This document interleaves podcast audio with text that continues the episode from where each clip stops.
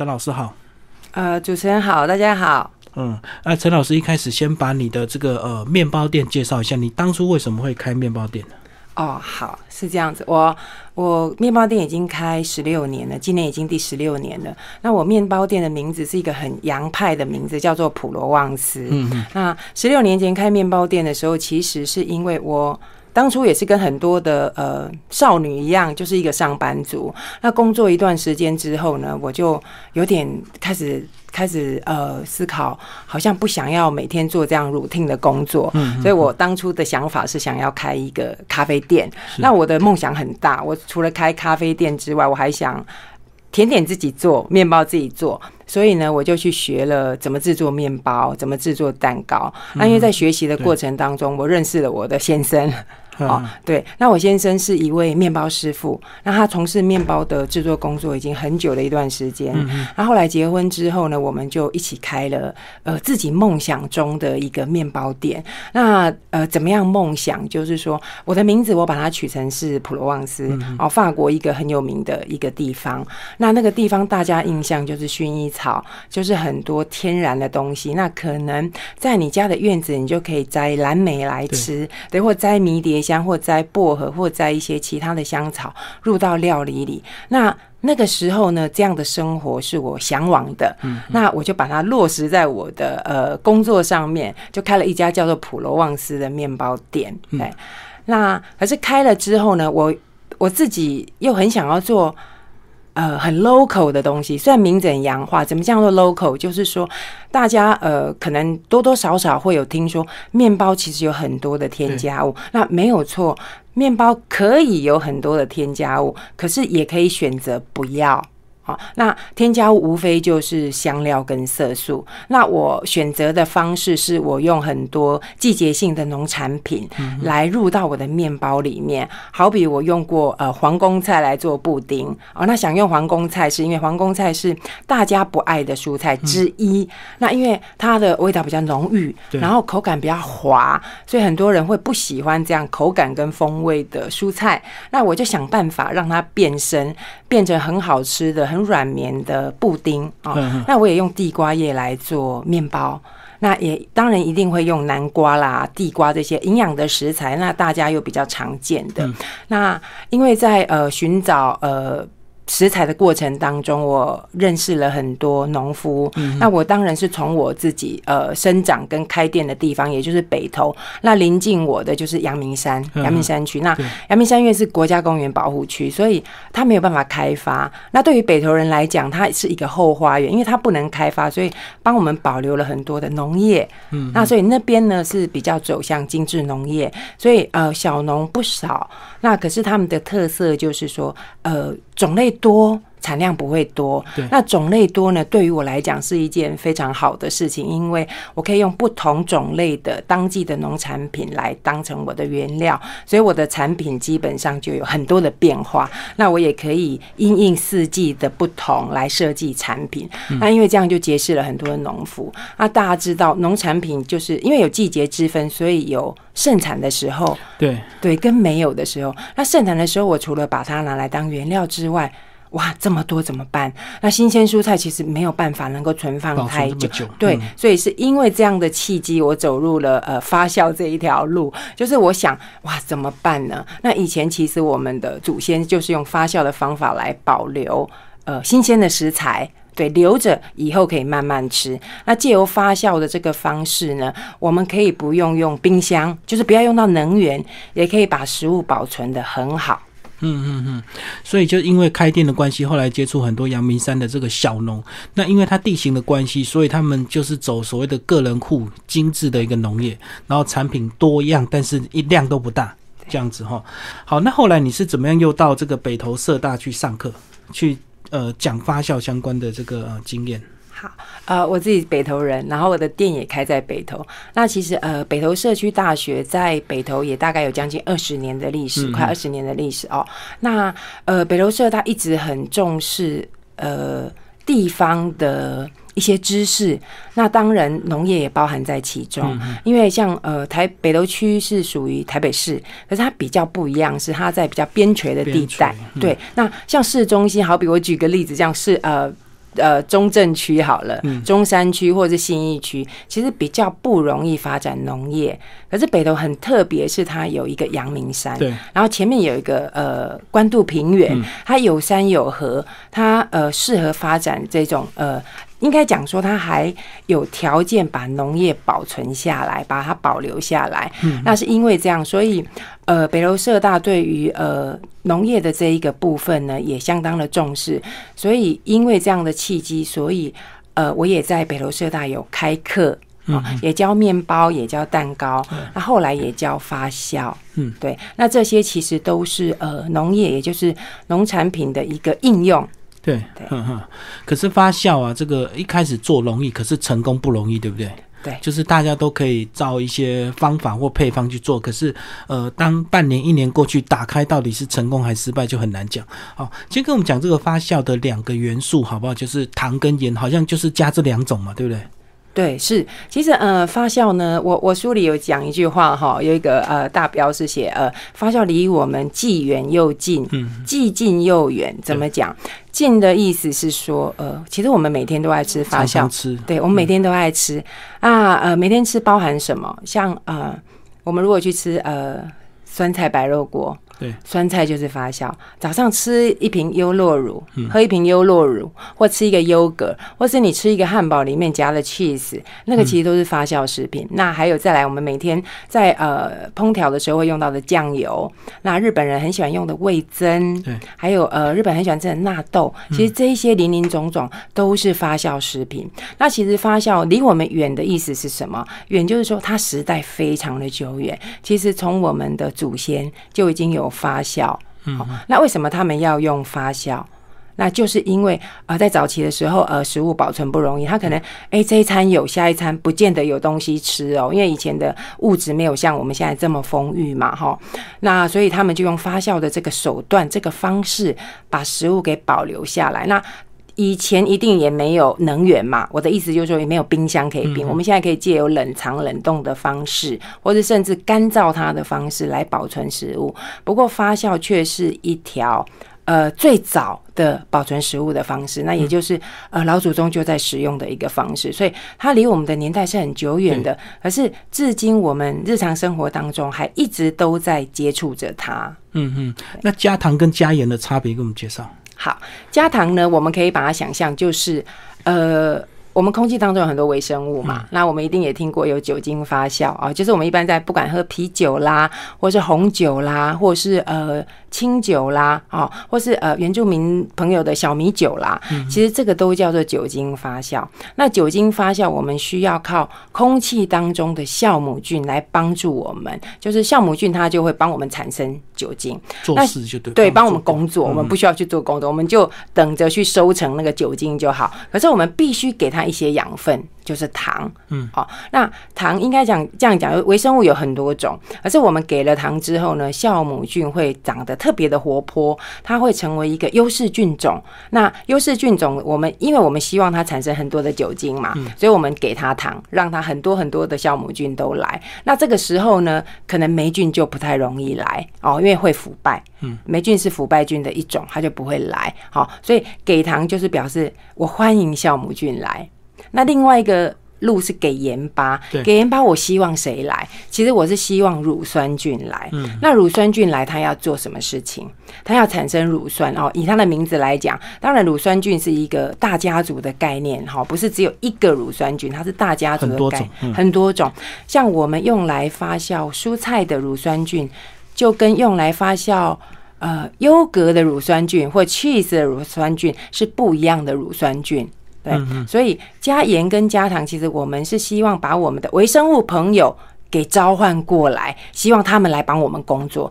那端赖你要的产品是什么？如果你要的是酒精，我们就给糖，就希望酵母菌来。对，那如果你要的是呃酸酸的、咸咸的、咸香咸酸的味道的产品，就好比发酵蔬菜，那我们就给它盐巴，我们让呃乳酸菌来帮我们工作。嗯，那里面呢，除了这个我们加的东西的这个原料，不管是水果或蔬菜之外呢，另外还有两个元素，一个就是空气跟水，对不对？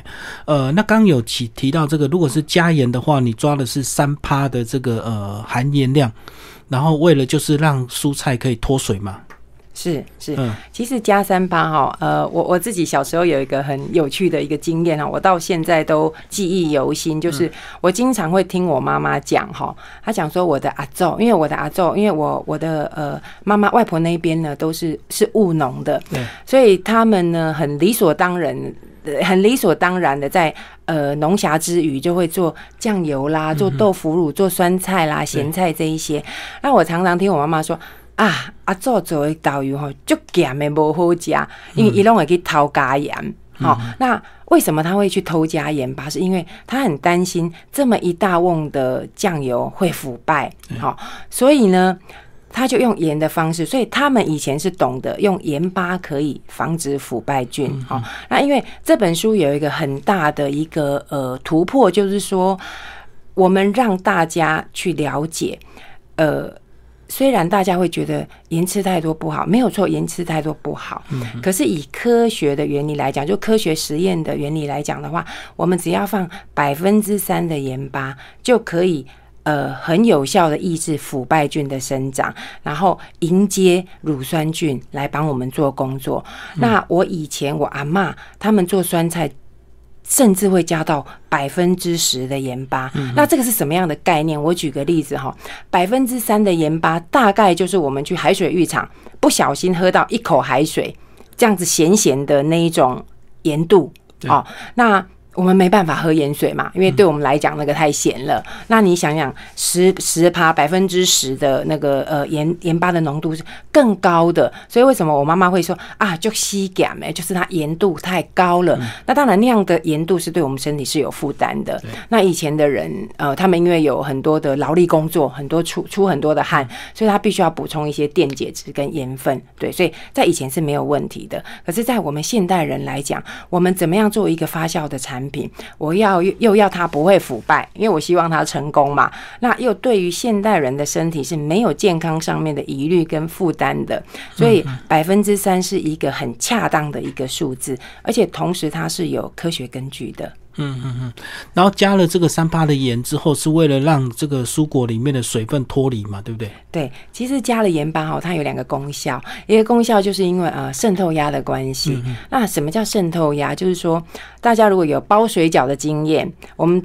包那个高丽菜水饺，我们会把先高丽先把高丽菜切一切，然后放一些盐去抓一抓，或是我们做一个凉拌小黄瓜，也会一样。呃，切好之后呢，加一点盐巴给它。为什么？那就是因为渗透压的关系，会让里面的蔬菜的蔬菜汁能够呃释出啊。那蔬菜汁蔬菜汁释出有什么好处？这个就是呃我们要的乳酸菌。它的食物，因为乳酸呃微生物跟我们一样，也需要有食物才能够繁殖，才能够生长，才能够帮我们做很多的工作，产生很多的乳酸。那释出的这一些呃。呃，蔬菜汁就是很好的养分。那如果没有试出蔬菜汁的话，像呃这样讲，我们菜买回家，你如果没有切它，它汁不会出来，它顶多会呃枯萎而已。那因为切的动作，我们加了盐巴之后，让它释出，呃，就给乳酸菌有养分了。还有另外一点就是说，加盐巴的目的就是说。我希望只有乳酸菌来，那空气当中不可能嘛？它不可能只有说，哎，乳酸菌这么乖，好来我的这个菜里面，那其他的霉菌啊，或者是腐败菌，它就不来，全部大家都一起来。可是因为我加了盐巴，所以乳酸菌它会活得很好，其他的腐败菌呢，它就是呃，这个不是它需要的，所以它会活得比较不好。那乳酸菌越生越生越多之后呢，它就变成一个最大的族群了。那其他就是有效的抑制掉其他物。我们不要的微生物。嗯嗯，那另外还有空气的因素，对不对？就是瓶中是不可以有空气，因为空气就会有其他不好的一个我们不想要的菌种，就对了。是是这样子说没有错，应该讲说，呃，乳酸菌它在发酵的过程当中，它是不要有氧气的，它不喜欢有氧气，它没有氧气，它就可以呃长得很好，然后帮我们产很多的乳酸。可是有一些腐败菌，好比像是霉菌。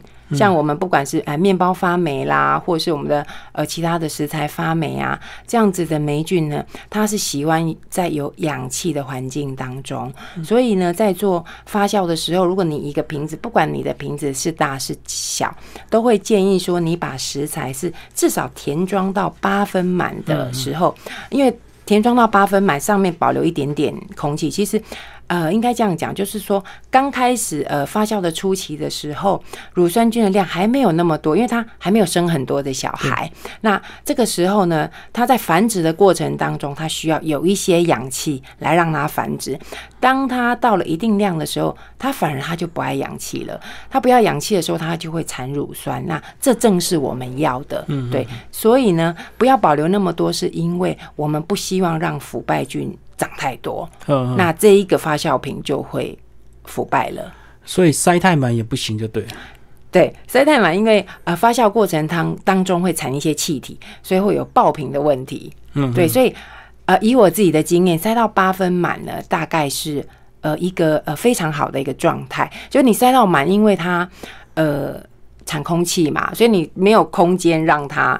装那些气膨胀的东西，对的时候呢，它就会有爆瓶的危险。那爆瓶第一个危险之外，第二个，如果瓶瓶瓶盖被爆开，那其他菌又进去了，那一样也会腐败。嗯嗯嗯，就是它在发酵的过程，其实我们如果去观察，会看到一些微小的泡泡，就是在产生一些气体，对不对？所以你要预留空间，让这些气体可以去填充，就对。是是，嗯嗯。那书里还要讲到这个发酵跟腐败是一线之间呢，那到底怎么样是成功？那什么又是失败？因为其实有些发酵吃起来也是有点这个酸酸，这个有点像腐败的味道嘛，但是它是成功的，那到底怎么界定啊？好好，其实呃，至于怎么界定哦，如果比较呃严谨的方式，一定是要去。做观察，那也就是说做实验哦，看它里面的菌种是什么样菌种，那产的呃它的产物到底是对我们人体是好的还是不好的哈？那好的就是说呃酵母菌产酒精，所以对我们人体是可以接受的。当然饮酒过量是不好的啦。那呃可是酒精对我们人体来讲是可以是可以食用的。那好比有一些是会产生毒素的，像好比肉毒杆菌，它会产生呃肉毒杆菌的毒素。那对我们身体就有危害了。那或是霉菌也可能会产生黄曲毒素，那个对于我们来讲也是一个不好的物质哈。可是呢，其实我们的人，我们人就可以靠我们的五官来判断，感官的方式来判断这个发酵瓶到底是我们可不可以吃哦。那我发酵一段时间之后，我拿出来，哎，它到底这个味道是对还是不对？那我自己一个经验呃判断的方就你把它打开来闻闻看，那。我们的鼻子呢，其实呃可以呃可以很大部分就帮我们筛选掉我们可以接受的气味，或者是对我们人体是不好的气味。像我们如果闻到一瓶很臭的东西，我们自然而然不会去吃它。那闻到一个很香的东西，那这个香当然有很多的面相，乳酸也是一种香，那酒精也有香味，然后醋酸也有香味。那像这个都是我们可以人体可以接受的一个产物。对，那或是你可以用看的，看的方式就是说，它发霉呢，很容易我们就可以判断了，它会有菌丝。那有人可能会说，那可能它霉菌没有那么多啊，就是看不出来。对我还看不出来。那其实大家不用太担心，就是说，其实霉菌它必须要达到一个量，对于我们人体才是呃不好的。所以我们用眼睛来判断，就是说它的量。当然，如果说你一个呃。发霉的状况已经很多了，那就不要吃它了。可是当你还没有看到，其实你不确定，哎，它到底有没有发霉？因为微生物很小嘛，它如果说量不是那么多的时候，我们可能不是那么容易从眼睛来判断，那表示它量不够多。所以它量如果少的话，我们其实人体是有这个正常的免疫系统去可以抵抗它的。对，或者是我们人体是可以把它代谢掉的。嗯嗯，对。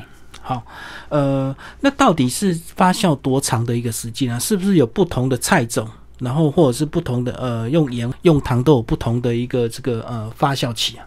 是是，那如果说我们是做酒精发酵哈，也就是我们加了糖，希望把那个啊酵母菌召唤来的这个酒精发酵的方式，我基本上都会建议要至少要放半年，嗯，好，因为半年呢，除了让它发酵之外，还有。大家应该有听过，呃，酒会越陈越香。那越陈越香其实是需要呃时间来让里面很多的物质去做化学反应。哦，那像我们常常闻到的香味，其实大部分是脂类。嗯，那脂类需要酸跟酒精跟醇类来做结合。那这个的结合就是我们要给它时间，它不是三天两天可以。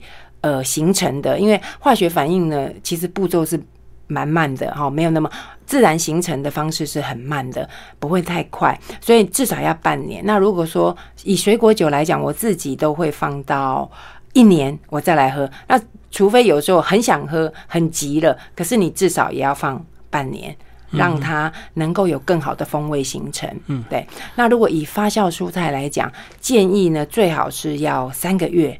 那如果你很急的话，就哇，我真的好想吃我的那个呃发酵的酸菜，想煮个酸菜白肉锅的话，那建议最少也要一个月的时间，你让酸味能够形成，然后能够呃多一些的风味的物质，因为酸一定是先产生，嗯，再来给它时间之后，它才有办法去产生很多的风味物质，也就是香气，嗯，对。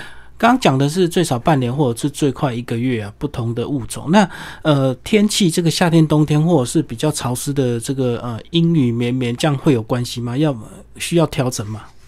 哎，要要要要调整。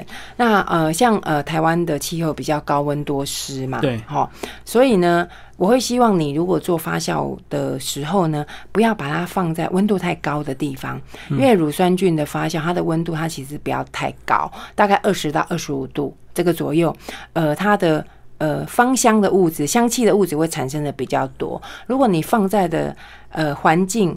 或是空间是温度比较高的，可能都一直在三十度、二十五度到三十度，它会产比较多的酸哦，所以这个是其实是蛮还蛮呃奇妙的一件事情，就是说你给它不同的环境，它的产物会不产物会不一样。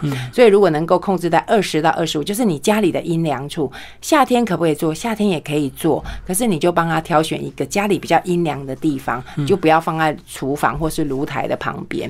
那冬天的话，当然温度比较一般来讲比较低，所以呃它。的发酵状况会比较好，那才不会说，如果你都一直在温度太高的地方，你的呃发酵的蔬菜会很酸，可是没有什么香气。嗯哼，对。那像酒精也一样，不晓得大家有没有听过？其实以前呃古古代古时候有一句谚语，就是说呃冬天做酒，夏天做醋。那为什么会这样讲？就是因为酵母菌在发酵过程当中，它也不要太高的温度，它才能够把酒精产得很好。可是如果我们要来做醋的时候，你反倒是要比较温度比较高，因为醋酸菌它比较喜欢的状态是温度高的，它能够产比较多的醋酸，风味比较多的醋酸产生。嗯，难怪过去人家那个酒都放在地下室啊。对，因为酿酒就是放在地下室的这个呃阴湿的空间，就对。对，那也是第一个让它酒精产的好，第二个让它呃不要地窖，还有一个就是它温度基本上都是比较平衡的，就是说对比较恒温的，比较比较持平的，不会呃高温跟低温的差别非常的大。它也让它发酵的好，然后也让它风味物质产生的比较多元。嗯，好，接下来我们就来讲一些实际应用，就是呃，很多蔬菜都是可以拿来发酵的嘛。是在里面一开始连葱啊、大蒜啊、这个韭菜、洋葱、辣椒，你都能够拿来发酵。辣椒酱我们比较常见的，辣椒酱就是发酵的一种嘛。呃，辣椒，我看到有些辣椒酱不是用炒的吗？对。大部分的辣椒酱都是用新鲜的辣椒下去炒制的哦。那不管是你要加呃什么样其他的香料跟配料，基本上呃辣椒都是用新鲜的辣椒下去做。那我之所以会想要用呃发酵辣椒来制作辣椒酱的原因，是因为它的风味跟新鲜的辣椒会非常的不一样。那我举个例子跟大家说明，像呃。像我自己周遭，我自己周遭就很多的朋友就不喜欢吃芥菜。我不晓得大家喜不喜欢吃芥菜。芥菜就是挂菜哦，国台语叫做挂菜。那芥菜因为它有一点点苦味，然后有一点刺激的味道、刺鼻的味道。因为芥菜嘛，就有一点点像芥末的味道哦，轻微的芥末味道。那它也有苦味，所以其实很多人是不爱吃芥菜的。可是好像很少听人家不爱吃梅干扣肉。嗯，我们如果。叫一盘梅干扣肉，可能可以吃，平常只能吃一碗饭。那天可能那一餐可能可以吃两碗甚至三碗饭，就配得多。对，那其实呢，这就是一个呃风味的转换。其实呃，梅干菜就是芥菜发酵而来的，所以它是一个物质的转换。就是说，我们闻到芥菜，我们会觉得哇，这个味道好刺激，我不喜欢。可是呢，经过发酵之后，不管是呃福菜、酸菜，或者是芥菜啊，或者是那个梅干菜。它都有一种呃风味的形成，就变成我们喜欢的风味了。那所以呢，辣椒酱其实呃会用呃发酵辣椒来做辣椒酱的原因，是因为它的风味会更好，那会更温和。所以以我自己的经验，用发酵辣椒来做的辣椒酱接受度高很多。嗯嗯嗯。哦，真的，这个芥菜真的是口味很重，比较不好吃。可是梅干扣肉之后就不一样，是原来他们是一样的东西啊。对，嗯，那像瓜类，你还有一些创意的这个呃发酵，连西瓜你都可以拿来做这个发酵食品。是，当初会用西瓜来做发酵，也是因为嗯，觉得好像。哇，我我买了一颗西瓜来吃，然后皮丢掉好多，好不划算哦。当初的很单纯的想法是这样，就是白的部分大家都不太吃，就对。对，那甚至白跟红的接近的地方也不吃，对，交接处都不吃。对，然后像我，我像我自己的朋友，有一个有一位朋友，他就是只吃最中间的部分，就最红的部分。所以他买一颗西瓜，他可能只吃三分之一，那结果三分之二都丢掉了。那所以他一颗西瓜如果买一百块的话，其他成本是三百块哦，就好像嗯，怎么怎么变得好多？我为了吃一颗西瓜，会生出好多好多的垃圾出来，所以我就尝试把西瓜皮拿来做发酵，哎，没想到。呃，效果非常惊人。惊人的原因是因为，因为大家想象哦，西瓜的皮是不是没有味道？白色的部分是没有味道的。可是它发酵之后呢，它会产生酸香的味道。我不晓得大家喜不喜欢吃那个榨菜肉丝面。其实发酵的西瓜皮呢，它的口感跟风味很接近榨菜。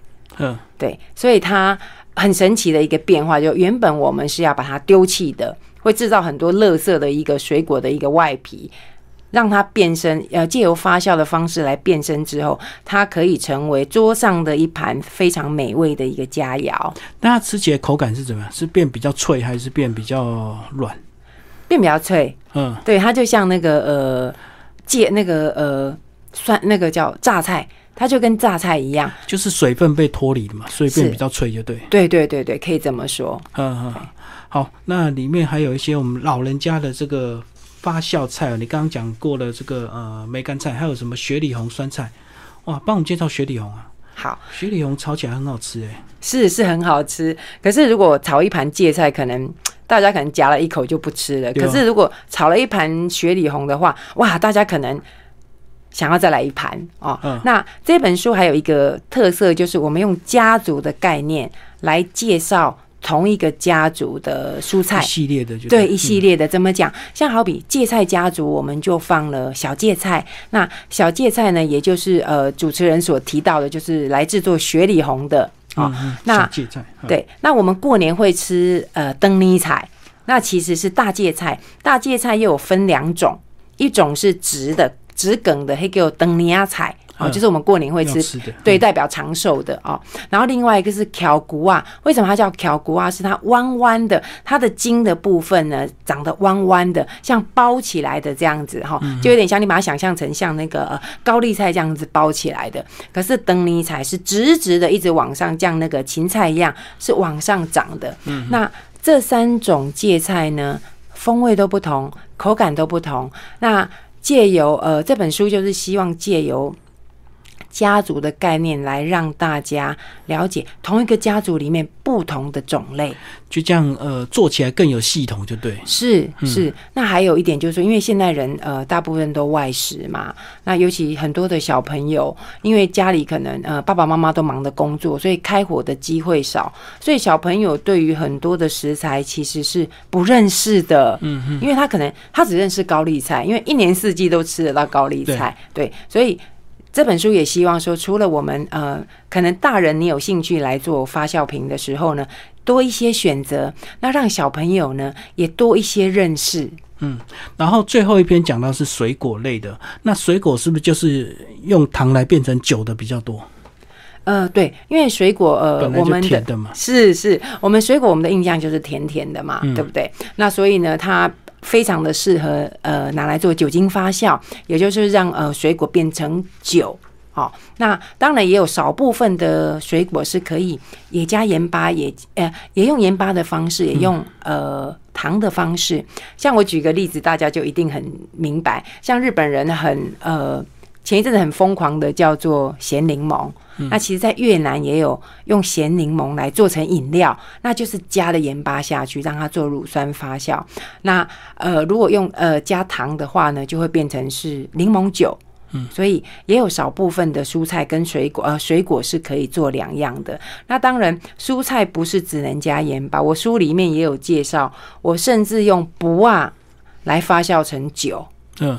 对，不过它也可以发酵成酒。那书里面会讲为什么我要用不啊来发酵成酒。嗯，发酵成酒之后的那个水果剩下来的，它可以当做发酵咸的东西来吃吗？就是像我们刚刚有讲到，比如说凤梨酒，那凤梨之后的那些料嘞？啊，凤梨就啊好。凤梨粥的那些料，其实基本上，嗯，大家应该不会想吃，因为它里面的养分跟糖分都变成酒了，对，都被酵母菌给利用掉了。所以你这个时候，如把那如果把那个呃凤梨夹出来，我们做凤梨酒好了，你把那一块凤梨夹出来吃，它是没有甜分的，嗯，对，所以它就是呃不好吃了。哦，所以如果是酒的话，就纯粹是喝它发酵出来的成果，是，然后那个原料就没有用了，这样。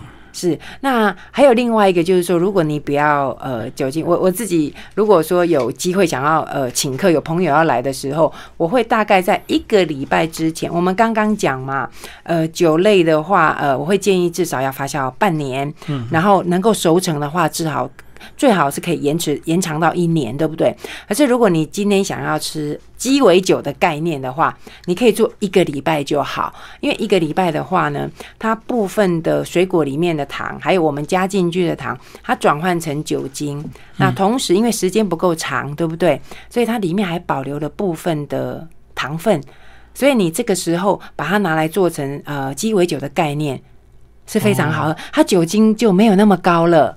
发酵期如果比较短的话，它那个果粒是还有养分是可以吃的。是是，还有一些糖保留着，就不会。我要吃一个，如果我们吃一个完全没有糖的水果，就会觉得嗯不好吃，怪怪的。嗯嗯，好，那重点是我们要做这么多发酵食品，这些容器怎么办？是都买得到吗？然后塑胶的瓶盖跟这个金属瓶盖又有什么差别？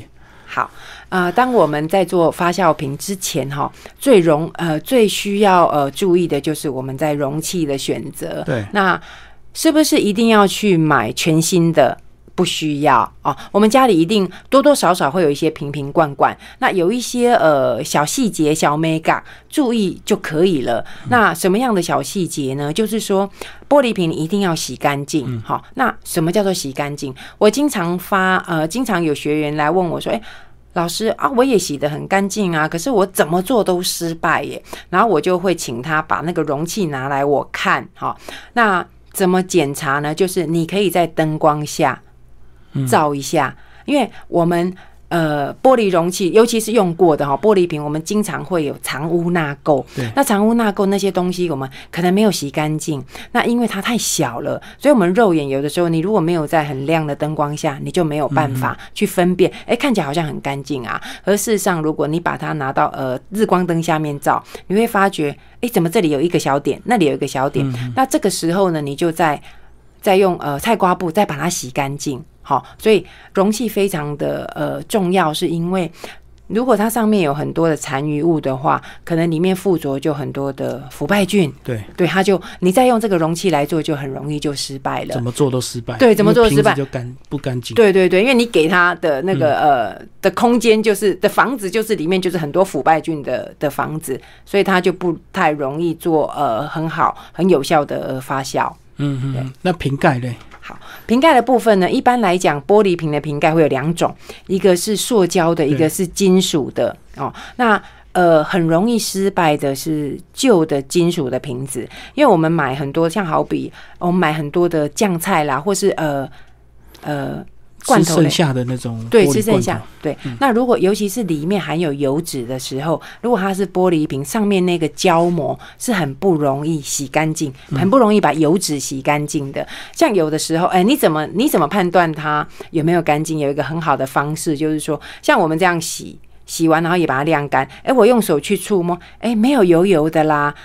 我们就感觉它很干净，可是其实油脂是会渗到里面去的。所以这个时候呢，你可以把瓶盖拿去冲热水，你冲完热水之后，你再去摸它，如果它油油的，表示里面有藏着油，那油脂会释出嘛，对不对？那如果你去呃。去冲一下热水，它上面的瓶盖你摸起来，哎，感觉没有油脂哦，很就是很干净的感觉，那个就是 OK 的，因为油脂会让呃我们的发酵蔬菜腐败。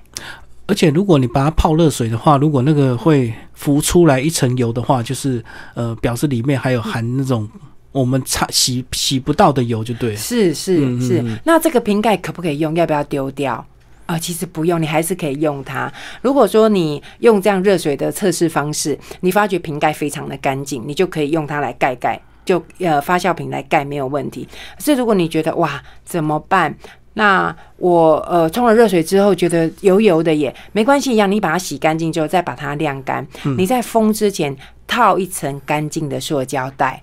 或者是保鲜膜，等于是把它阻隔了。因为你如果把这个盖子丢掉，你可能也不太容易找到合适的、干净的盖子来来符合这一个玻璃瓶。对，我看到很多人在做发酵食品，都会先套一层塑胶袋再盖起来，那也是为了隔绝空气的，让它更密合。是是是，它有两个目的，一个是让它更密合，因为东西用久了可能会松掉嘛。所以这个我们如果是用回收的玻璃瓶，瓶盖可能。并不那么紧密。那还有另外一点，就是说预防它呃上面的胶膜有残留了不干净的油脂再渗进去。嗯，是。好，最后老师讲一下你在北投社大的这个呃课程好不好？呃，你的课程名称就是这个吗？发酵女巫的魔法课是我的课程名字，就是就是书的这个名字哦。那在北投社大呢，我们会比较呃课程，我的设计会比较注重是跟着季节走，就是我们有什么这个季节就是做当季的，是是就是做当季的，因为我们希望大家不要夏天来做高丽菜，因为当然。呃，我们夏天到菜市场，你还是买得到高丽菜，可是高丽菜的季节其实并不是过又不新鲜了。对，它可能是进口的哦，有可能是买到进口的高丽菜，或者是它会比较多的农药，或者是呃化学肥料，因为一定要用这些方式让它在夏天可以长嘛。所以呃，这本书其实开这个课程也希望大家跟着时序来走，跟着季节来做发酵，跟着季节来饮食。嗯，然后我们会多多的跟呃阳明山的农夫来做连结，就是也会有呃参访呃农园的课程，然后我们就用呃在地的农产品来做发酵品。嗯，那也希望可以多样，好比呃大家比较不爱吃的一些蔬菜，好比。秋葵，嗯，好比皇宫菜这些，大家好像嗯接受度会比较低的。我们怎么让它化身为大家喜爱的一道菜？这个在课程当中也会都设计进去。嗯，就那个陈老师，你自己的面包店是不是也加了很多当季的这个食材啊？就是你的面包会比较特别吗？是，呃，我。